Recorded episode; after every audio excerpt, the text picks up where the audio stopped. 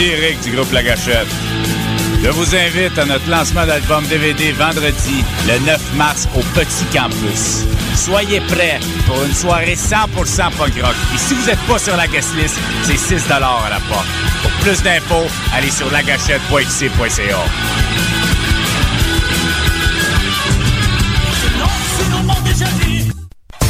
C'est le 5 mars prochain que le club de boxe Underdog déménage. Venez visiter nos nouveaux locaux au 9 rue Sainte-Catherine-Est, Coin Saint-Laurent, à 2 minutes de Lucam. Des cours de boxe, de boxe thaïlandaise et de kickboxing pour hommes et femmes. Horaires flexibles et prix abordables. Pour plus d'informations, visitez le underdoggym.com. La 30e édition du Festival international du film sur l'art, le FIFA, présente en association avec Astral du 15 au 25 mars prochain 232 œuvres cinématographiques provenant de 27 pays. 10 salles montréalaises se regroupent pour vous offrir une incursion au cœur de la création artistique internationale. Nous vous invitons à la plus grande manifestation culturelle du genre au monde pour y découvrir des films portant sur des disciplines aussi variées que la musique, l'art contemporain, la danse, l'architecture, le cinéma et la littérature. Pour de plus amples informations, consultez le.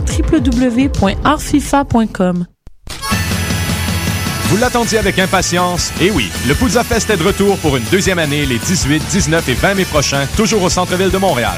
La programmation de cette deuxième édition est des plus impressionnantes avec maintenant 6 salles et 173 groupes, dont Lagwagon, Poison Idea, Less Than Jake, Hot Water Music, The Lawrence Arms, Bouncing Souls, Voodoo Glow Skulls et plus encore. Pour connaître la programmation complète, achetez votre passe de trois jours ou vos billets, visitez le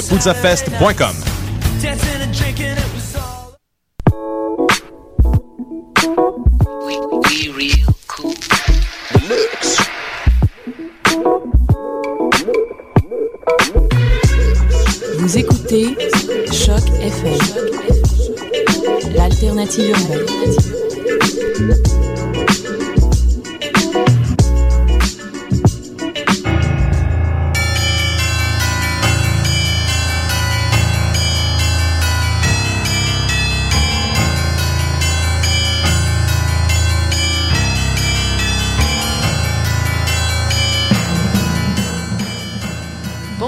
Vous êtes sur Choc FM, c'est mardi 6 mars, c'est Mission Encre Noire, le tome 5 et le chapitre 67. Eric et Hélène avec vous. Salut Hélène.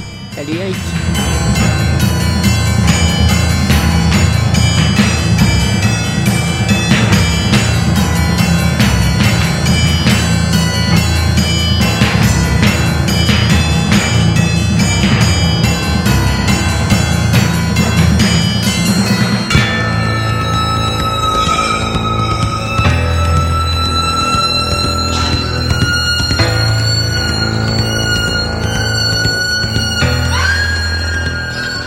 Il est presque 4 heures du matin.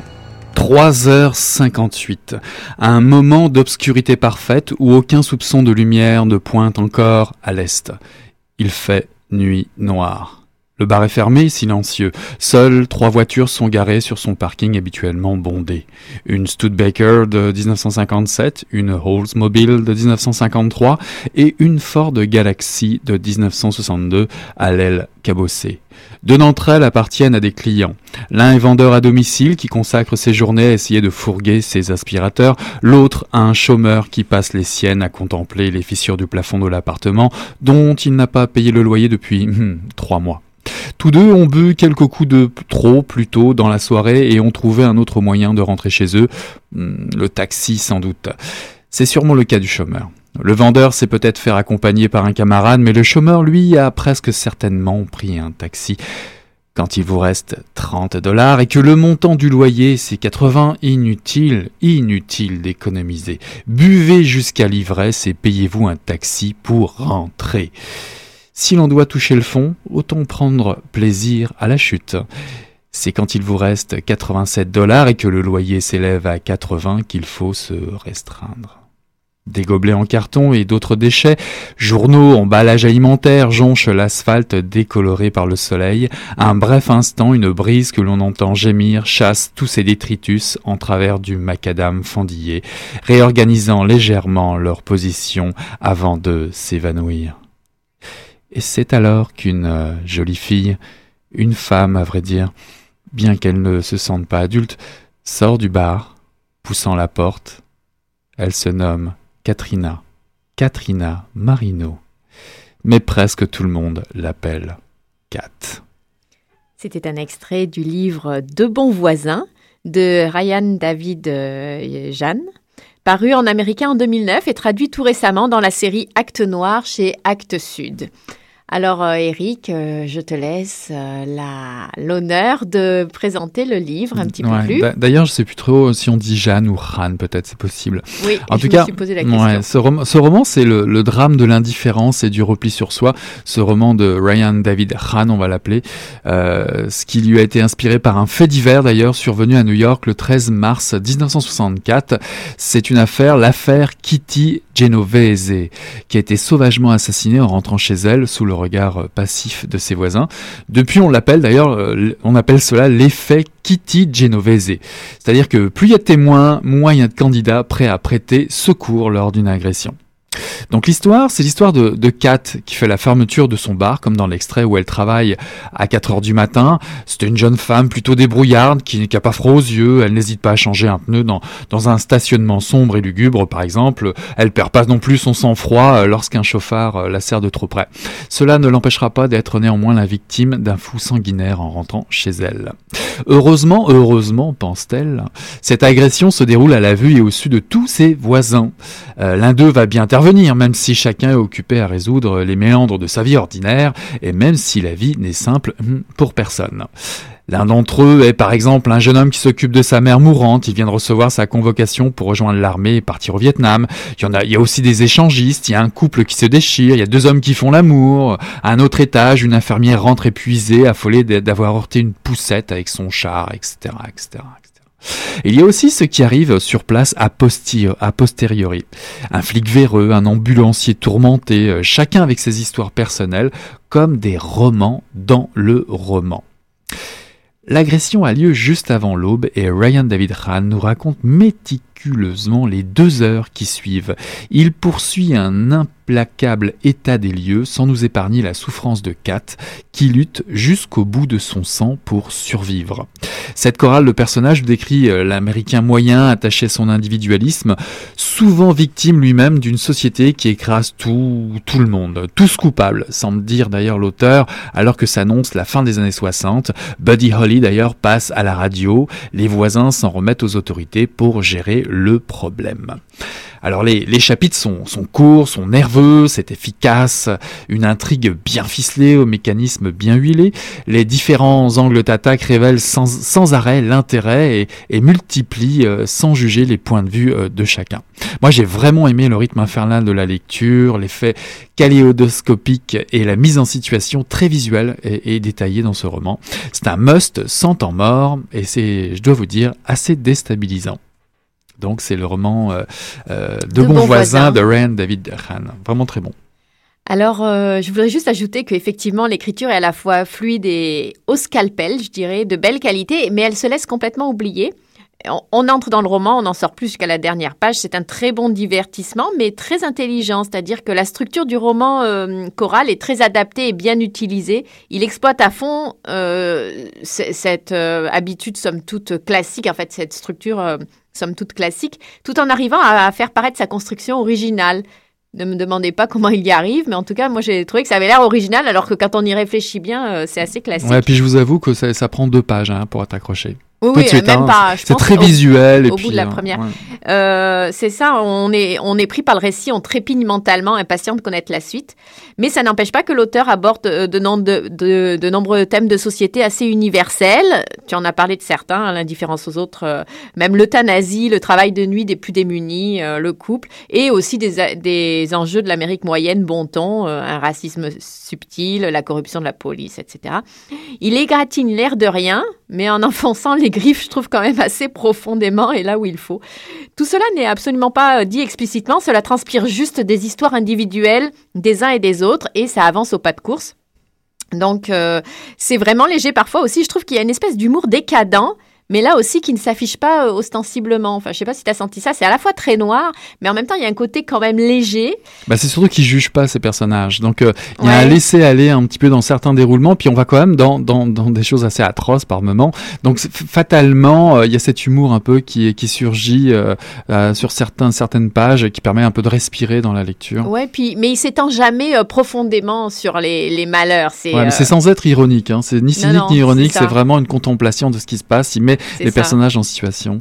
Puis moi, c'est marrant parce que c'est comme je, comme je disais un petit peu dans le libellé sur le, sur le site, euh, moi, ça m'a fait penser à Hitchcock. Tu te rappelles, Fenêtre sur cour, où Voilà. on regarde un peu tout le monde. euh, sais, cette vue plongée sur plusieurs personnages confrontés à un- une même situation. C'est ça. Alors, le, le drame perçu sous plusieurs angles, euh, depuis des fenêtres, on pense évidemment à, à- à ce film, euh, Fenêtre sur cour. Moi, j'ai également pensé à l'étonnante BD euh, 3 secondes de Marc-Antoine Mathieu, très cinématographique aussi, bon. où une agression est vue euh, depuis plusieurs angles, euh, chacun nous montrant quelque chose de nouveau sur la scène, l'ensemble faisant un pulse. Le tout se situant aussi dans un espace-temps. Là, c'est deux heures hein, dans le roman, mais On dit, on dit casse-tête ici. casse-tête. on dit casse-tête. Alors, le casse-tête de la scène, le tout se situant donc dans un espace-temps très court, trois secondes pour la BD, deux heures pour le livre. Et j'ai pensé aussi évidemment au film Babel de Alejandro González Iñárritu, euh, un des films coraux où euh, euh, un événement local vu depuis plusieurs lieux dans le monde et par plusieurs personnages impliqués malgré eux. Il y en aurait d'autres, mais ça m'amène à dire que le film, euh, que ce livre euh, de bons voisins, à mon avis, est fait pour le cinéma. C'est comme si on voyait déjà le film. Ça m'étonnerait bien que tant le scénario, le rythme et le contenu semblent s'y prêter, ça m'étonnerait bien qu'il n'y ait pas rapidement euh, un, un film. je crois que c'est le premier livre de Ouais. cet auteur.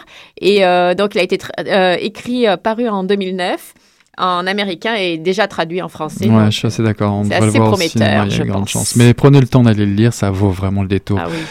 Daran, Daran, qui a lancé son, euh, son album la semaine dernière. Je vous propose un extrait, Le phare du four.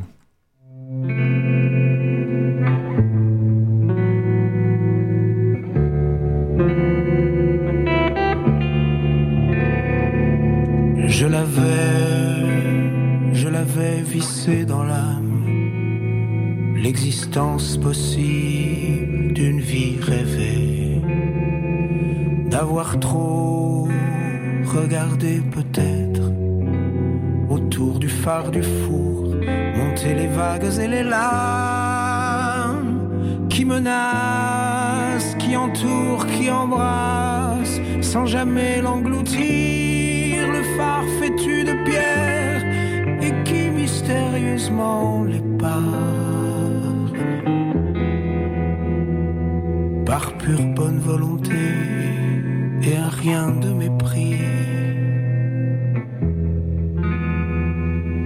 Dans l'écume en furie, moi je voyais des femmes, des éclats frais de rire pour ma nuque en brasier, des bonheurs fugitifs comme ils passent dans la rue, la nuit, l'été, volé fermé, presque des cris d'enfants tellement inoffensifs, ou ceux des hirondelles du soir, le gazouillis des grands espoirs, bruit de l'intense, le dérisoire volé au vif de l'existence, juste avant le prochain déboire.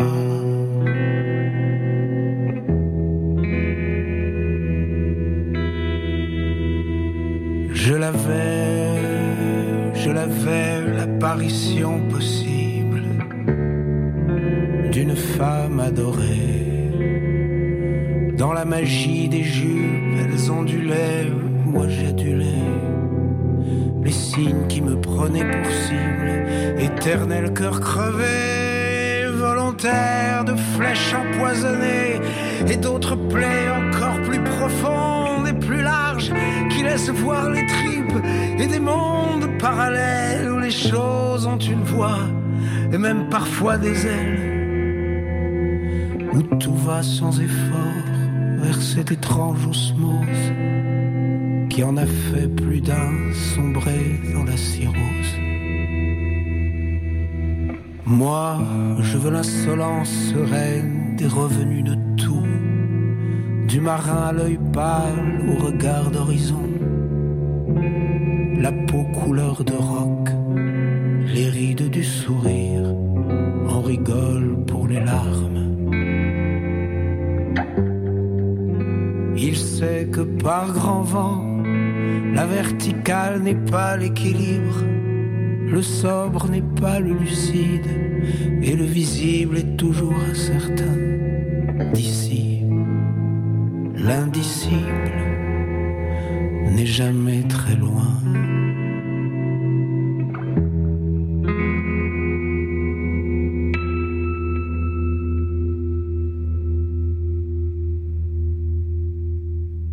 Je vous avais déjà passé le hall de l'hôtel la semaine dernière en extrait euh, très rapide, mais euh, ce n'est pas étonnant. Euh, bah, pour une fois, on arrive à passer un morceau en entier. Ce n'est pas une surprise, n'est-ce pas, Hélène? Non, parce que pour l'entrevue, on sort des sentiers battus. On est donc allé interroger un auteur-compositeur français installé à Montréal, Daran, qui vient donc de sortir son huitième album. On vient d'écouter un extrait. L'homme dont les bras sont des branches, c'est le titre de l'album. On a donc profité d'être avec lui pour explorer de façon assez libre son côté lecteur, bien sûr, mais aussi plus largement son intérêt pour le texte et le langage. Alors, juste une petite information avant d'écouter l'entrevue. Quand il parle de Christophe, il s'agit de l'auteur-compositeur Miosek, avec qui il a travaillé, entre autres. Mais En- écoutez Encore en plutôt. breton. Nous, on est une émission littéraire. Je voulais savoir, rock et lecture, ça fait bon ménage ou pas? Grand honneur hein, d'être élevé au rang des émissions littéraires. Alors, rock et littérature, euh, mon attachement au texte est euh, énorme. Je reprends la fameuse phrase de Coluche, quand on n'a rien à dire, on ferme sa gueule. Il a tellement raison. Si beaucoup de gens appliquaient cette règle, euh, on vivrait mieux. Euh, Maintenant, j'avoue que j'ai lu beaucoup dans ma vie. J'ai eu des périodes où je lisais beaucoup. Je fais un peu des allers-retours dans le monde de la lecture. Je suis complètement euh, pressophage. Je me nourris de presse quotidienne. C'est assez nourrissant pour ce que je fais dans la vie. Je lis tout un journal. Avant que je vienne ici, je lisais Le Monde quotidiennement entièrement. J'aime bien euh, justement dans un journal ne rien négliger. Et parfois donc même des choses rébarbatives de l'économie, des choses. J'essaye de rentrer dedans et parfois c'est passionnant.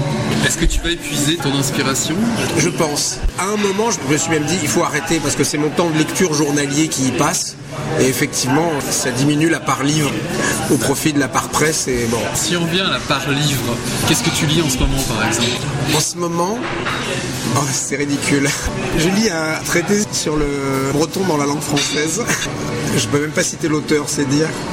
Tous les bretonismes, en fait. Les vrais, les faux, euh, les origines, euh, régionalement, comment ils sont, euh, les choses qui sont carrément rentrées dans le dictionnaire, les choses qui sont des habitudes régionales volontaires, c'est-à-dire que les gens aiment bien, par esprit de clanisme, les utiliser, ou celles qui sont involontaires, c'est-à-dire qui sont même des, des fautes de français. euh, On oublie souvent la part d'écriture dans- un album. Est-ce que tu écris toi-même tes textes ou, euh, certains de tes textes? Je sais que tu as collaboré aux textes d'autres personnes, en tout cas de mise en musique. J'ai beaucoup collaboré, il y a des choses que j'ai fait seul, et puis un jour j'ai rencontré un homme qui m'a fait arrêter d'écrire, un breton encore, alors la personne de Pierre-Yves Lebert qui est devenu mon auteur fétiche. Tout simplement parce que on est devenu une espèce d'entité euh, unique, il parle à ma place, il écrit des choses, j'ai l'impression qu'elles sortent de moi et elles sont de toute façon mieux écrites que si je l'avais fait moi-même. Mais est-ce que c'est toi qui le nourris, euh, qui lui donne les idées, les thèmes? Comment ça se passe? On a commencé comme ça, et maintenant je pense qu'il sait quand quelque chose est pour moi. Il y a des merveilles. Ça me donne en tout cas l'avantage de pouvoir parler des textes que je chante en les vantant, ce qui n'est pas toujours le cas pour un auteur. Donc oui, je peux vanter ces textes. Il a parfois des fulgurances qui l'élèvent au rang des plus grands auteurs français, je trouve. Dans l'album là, Le phare du four, à mon avis, c'est une merveille. Qu'est-ce que tu aimes dans son écriture? Le vocabulaire. Je trouve qu'il a du vocabulaire et pas du verbiage. Il a du vocabulaire. C'est-à-dire c'est le bon mot au bon endroit. Et ça, c'est de plus en plus rare. Il cherche pas à faire illusion. Il utilise les bons mots aux bons endroits. Et parfois, un synonyme tellement rafraîchissant. Il évite le lieu commun par un synonyme qu'on a un peu oublié. ou- d'abord les mélodies viennent avant le texte? Alors c'est marrant parce que pendant toute une partie de ma vie, j'ai travaillé de cette façon. C'est-à-dire je faisais vraiment des, mots très élaborés en yaourt. Et après, c'était un casse-tête pour rentrer des textes façon chirurgicale euh, dans des choses préexistantes. Maintenant, j'avoue que le texte est moteur. Mon métier est devenu tellement facile euh, grâce à des gens comme lui, comme Christophe aussi. Quand j'ai une merveille comme ça devant moi, j'ai l'impression que je ne suis plus qu'un vecteur, euh, ça sort tout seul. Avec Christophe, on se connaît très très bien et je crois qu'on est un peu dans le même univers quand même. On est un peu dans le même mode de pensée. On était voisins en plus. Ce que j'aime chez Lebert, ça rebondit, il tombe jamais dans le pathos. Au moment où il pourrait s'enliser, hop, le rebond il est au bon endroit, au bon moment. Il y a toujours le trait d'humour, même si mon humour est parfois un peu décalé euh, plutôt vers des proches. Et tu as l'impression de transmettre comme ça euh, un univers, comme un écrivain pourrait transmettre un univers J'avais la même discussion avec euh, Eden, ce petit de 12 ans qui a fait la pochette. C'est une surprise qui m'a fait au moment où je me demandais un peu ce que j'allais mettre comme pochette après avoir défini euh, que le titre serait L'homme dont les bras sont des branches. Et lui, il a eu un regard d'enfant extraordinaire. Il a fait un homme avec des branches à la place des bras. Point final, au premier degré. Et c'est exactement ce que j'attendais. Au début, j'étais très fier de faire une pochette de disque, mais à un moment, il s'est rendu compte que ça allait devenir public et que donc tout le monde allait voir ce petit bonhomme, tout le monde allait voir son dessin, ça allait être des affiches, ça allait être euh, chez Archambault. Et là, tout d'un coup, le petit bonhomme, il le trouvait plein de défauts. J'ai eu une longue discussion sur l'art avec lui. Il dit, mais oh, j'ai tellement d'amis qui dessinent tellement bien, quand ils vont voir ça, ils vont se moquer de moi, la jambe est pas comme si, le truc est. C'est pas ça, j'ai dit. Des gens qui écrivent merveilleusement bien, il y en a une infinité. N'importe quel journaliste écrit très bien, des gens qui chantent très bien, il y en a une infinité. J'ai dit peut-être que n'importe quelle personne qui est dans une chorale chante mieux que moi. C'est autre chose. La capacité de véhiculer l'émotion, ça n'a rien à voir avec la capacité technique de l'art. C'est bien de développer la technique de l'art parce qu'on augmente toutes les possibilités si on a cette capacité de transmettre.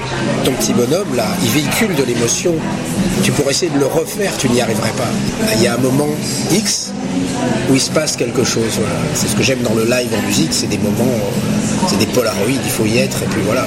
Et en tant que musicien, justement, est-ce qu'il y a déjà eu un livre que tu te dis, j'aurais vraiment eu envie de le mettre en musique? Ah, il y a tous les Américains, euh, toute cette littérature un peu euh, comme ça quotidienne qui est intéressante, mais ça va aussi. euh, J'aurais pu mettre en musique euh, La vie devant soi. Ou... En fait, il y a une moulinette mystérieuse. C'est-à-dire que mon dernier choc euh, de lecture, je crois que ça reste quand même Jonathan Little. Ça reste les bienveillantes. Il y a des livres comme ça, il y a un avant et un après. Il, en fait partie. Évidemment, je ne vais pas mettre ça en musique. Je pense qu'il rentre à l'intérieur en même temps que ce que je vois dans la rue, en même temps que tout un tas de choses. Ça passe dans une moulinette dont j'ignore complètement le fonctionnement et ça ressort. euh, voilà. Quand tu rentres dans un Archambault, à Renaud-Bré ou autre, tu te dis, tiens, ça c'est un livre je pourrais faire découvrir euh, Là précisément, le petit Eden dont je parle est un lecteur fou. Il dévore des livres, il est abonné à la bibliothèque, euh, il peut lire un livre en 48 heures. J'ai sous les yeux quelqu'un qui lit plus que moi. Donc il n'y a vraiment pas besoin de le pousser ou de l'amener à la lecture. Il sait où il va, il lit des séries complètes. Il lise énormément de choses, mais euh, les Chevaliers ceci, Harry Potter. Moi j'ai une fille plus grande qui a 21 ans. Harry Potter l'a mise à la lecture en fait. On lui doit beaucoup à cette femme-là finalement parce que le nombre d'enfants qui se sont mis à lire parce qu'il fallait lire Harry Potter. J'ai essayé euh, évidemment les choses qui me passionnaient moi. euh, Voyage au centre de la Terre, Jules Verne, Poe. Et il y a des belles choses aussi. euh. Toi qui as débarqué au Québec il y a quand même pas mal de temps, euh, est-ce que tu t'es plongé dans la littérature euh, québécoise? Peu. On avait passé quelques romans quand même. Le Néquivoque. J'ai lu un peu Alain Huchard pour voir un peu quand même les, gens qui écrivent en québécois. Comment tu vois la parole, les mots, l'utilisation du langage ici? Est-ce que tu as l'impression que c'est différent qu'en France? L'importance comme ça du texte dans une chanson? Ce que je trouve intéressant ici, c'est que souvent, je dois avouer, pourtant euh, j'en suis, euh, la France est vraiment une terre d'auteurs. On est les fils de Rimbaud, Verlaine et Baudelaire. Donc il y a énormément de gens qui écrivent très très bien. Et plus ils écrivent bien, souvent, plus la musique est prétexte. Ça m'a toujours gêné en France. Pour moi, une belle chanson, c'est l'imbrication parfaite euh, du sens, de la forme euh, et de la musique. Ici, musicalement, ils sont très forts. Ils sont au contact des US, où la barre est haute. Un musicien, c'est vraiment pas un branleur ici, c'est quelqu'un de très fort. Et donc, la musique est très importante euh, dans ce qu'ils font ici. Mais contrairement aux États-Unis, où à part quelques grands auteurs, le texte est souvent prétexte, lui, ici, il y a une espèce d'alliance intéressante. euh, finalement. Ils sont un peu à la croisée des deux mondes, où le texte a son importance et la musique est vraiment pas laissée pour compte. Est-ce que Montréal t'inspire Énormément. Tu as déjà chanté en anglais C'est quelque chose que tu referais par exemple Ou qui te tenterait plus ici ou... Pas du tout. Non, non, ma langue est le français. J'ai du mal à comprendre euh, qu'on choisisse une langue qui n'est pas sa langue natale pour véhiculer du sentiment. C'est déjà une grande difficulté, mais alors, euh, si c'est pour faire genre de chanteur en anglais, ça m'intéresse pas. C'est sûr que les anglophones ont une facilité, c'est que l'anglais sonne. Euh, voilà, il n'y a pas de choses dures dans l'anglais. On peut chanter le bottin téléphonique en anglais, on a l'impression d'être intelligent. Tandis que en français, mais souvent, ça passe par une acceptation de la langue telle qu'elle est. Et là, elle commence à sonner. C'est-à-dire si on accepte de mordre des choses, de les assumer, d'assumer du texte. euh, je reviens euh, au dormir dehors, ce cuisine équipée. Tout le monde me disait mais tu vas pas laisser ça, cuisine équipée dans un texte. Ça m'a mis la à l'oreille, j'ai dit non seulement je vais pas le laisser, je vais le répéter deux fois de suite. Et c'est devenu presque les gens ont accroché. Si on n'a pas honte du français, c'est magnifique. Dans Déménager, un de tes précédents albums, il y avait un titre qui s'appelait euh, Identité, où euh, tu dis justement ta seule identité sera d'être toi-même. Est-ce que tu t'en rapproches en étant à Montréal, au Québec? Moi, je suis un citoyen du monde. C'est bateau, mais en fait, j'ai plus de raisons que les autres de le dire. J'ai grandi à l'étranger. euh, J'ai même pas eu un apport culturel français quelque part.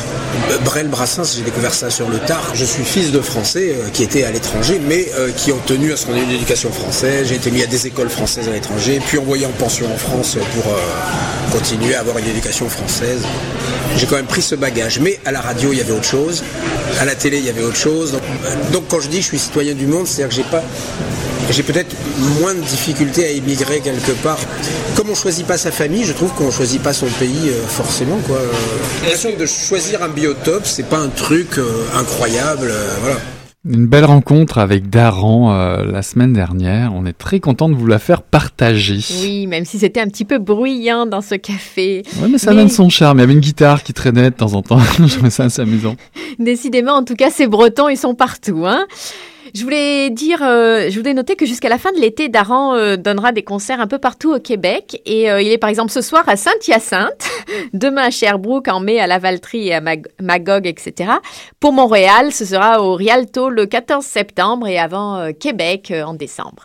Euh, juste une petite brève encore. Lire Montréal, le festival euh, qu'on avait, euh, dont on avait accueilli les organisateurs l'année dernière, ce festival qui se rattache à un lieu, aura lieu cette année dans le quartier Saint-Michel, les 28 et 29 avril, et il lance un concours d'écriture sur le thème l'imaginaire du marché opus Saint-Michel. Alors, à vos, vous pouvez écrire des nouvelles, des essais, des poèmes, des bandes dessinées ou toute, toute forme d'écrit. C'est vraiment la liberté absolue, sauf qu'il faut que ça soit 1500 mots ou si c'est une BD, deux planches maximum. Et euh, donc, euh, il faut rendre ça avant le vendredi 13 avril. On trouve tout sur le site de euh, Lire Montréal. Donc, euh, Donc à vos stylos, donc à vos claviers. Et puis on trouve de tout aussi sur notre site internet, le site de Choc FM. Si vous voulez en savoir plus, avoir des détails, des références par rapport aux émissions qui passent et, ou les anciennes émissions, n'hésitez pas à aller voir notre euh, notre site internet. Puis on a tout le temps le petit lien Facebook si vous voulez nous, nous parler. On a passé un- une très belle émission avec vous aujourd'hui. On vous dit à la semaine prochaine. C'était Mission Encre Noire sur Choc FM. Merci Hélène. Salut. Salut Eric.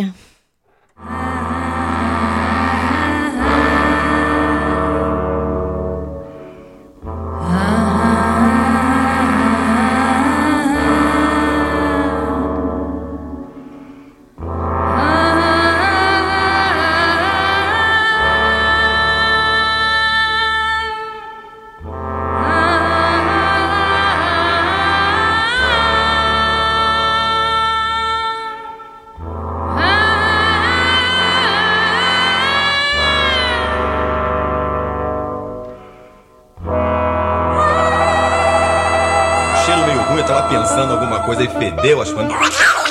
Pô, mas o negócio tava bom, bicho. O negócio tava bom, só quando ele tava tão entupido. Olha, Quem diria, hein? Greta Garbo acabou de irajar, hein? É, mas eu tava falando pra você, né? Depois que eu passei a me sentir, aí o negócio ficou diferente. Jorjão, Vai, garoto! fala a verdade. Isso na bola. Não. Cadê a cerveja que eu disse aí? Ô Ciro, tira a mão do meu bolso. Agora um arame, um arame ia pegar dentro, ia pegar um gordurame depois, um arame não ia gente?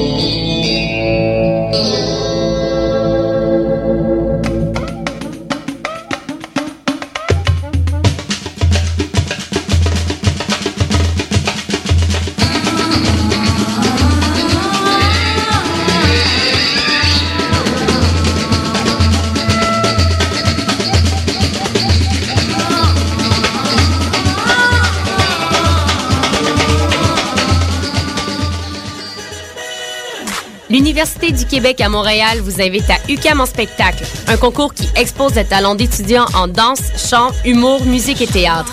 Les concurrents se feront juger par un jury composé de professionnels du milieu artistique et culturel. La soirée se tiendra le 16 mars prochain au Théâtre Plaza dès 19h30. Les billets sont disponibles sur le réseau Admission, au Théâtre Plaza ou encore au bureau d'UCAM en spectacle au coût de 12 en prévente ou 15 à la porte. Cette année, le groupe Orange Orange